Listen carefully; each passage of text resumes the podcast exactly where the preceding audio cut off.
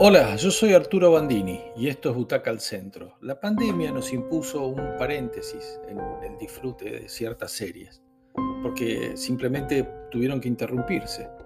Es lo que pasó con The Capture y estamos viendo la segunda temporada. Qué buena que es.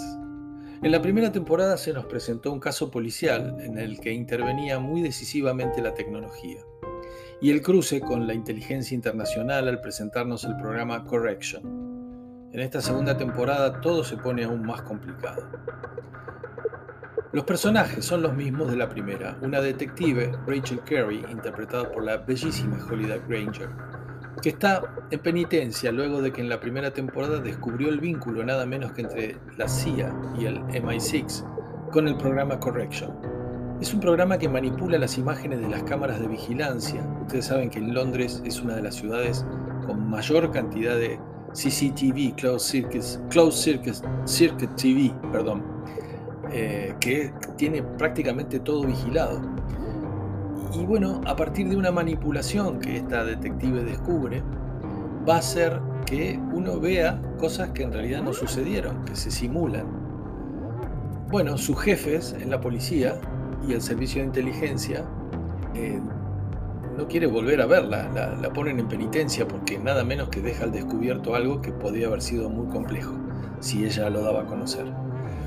La novedad en esta segunda temporada, que es de altísima tensión y mucha verosimilitud, es que será un ministro, en este caso el ministro de Seguridad de Inglaterra, que ahí depende del ministro del Home Secretary, o sea, el ministro del Interior, el que se ve envuelto en un escándalo de mucha dimensión. Arranca con sus declaraciones antes de decidir si el país va a comprar al gobierno chino un software de reconocimiento facial muy moderno para la identificación de personas en aeropuertos, estaciones de tren, etc.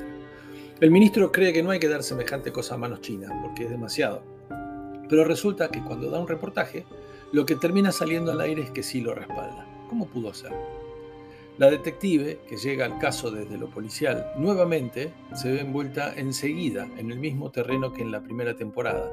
Nada más que ella ahora sabe que ese programa está, eh, que existe, y sospecha que son los mismos tipos los que lo están llevando adelante, y efectivamente lo son, pero ahora es mucho más sofisticado, porque las imágenes y lo que dice el ministro se puede cambiar en tiempo real. Es decir, en esta temporada se van a mezclar otras cosas. La manipulación de imágenes con el deepfake la cuestión vinculada con los medios de comunicación, las cuestiones de la alta política del gobierno y sobre todo las redes sociales. Un cóctel sensacional, porque es un cóctel que lo tenemos ahí, no, nos está pasando. En medio aparecerá también una empresa similar en nombre y características a Cambridge Analytics, que pretende poner todo ese bagaje de tecnología nueva para el mal, para trabajar para la política, pero de una manera eh, compleja también se ve involucrada de manera feroz en esta trama. En definitiva, una serie muy bien contada, son solo seis capítulos pero muy intensos, en los que todo el tiempo hay cruces entre tecnología, relaciones internacionales en un tablero muy creíble porque es Estados Unidos, Inglaterra y China, y el rol de las redes sociales, la prensa tradicional.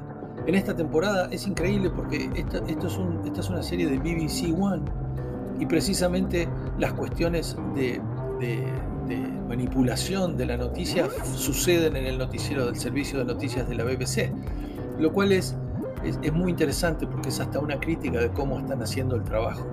Hay manipulación mediática, entonces hay contenido falso, que es tarde siempre para desmentir.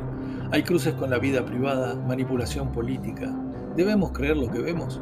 Son todos los temas que se juegan de manera muy convincente en esta segunda temporada. La verdad, estamos rodeados.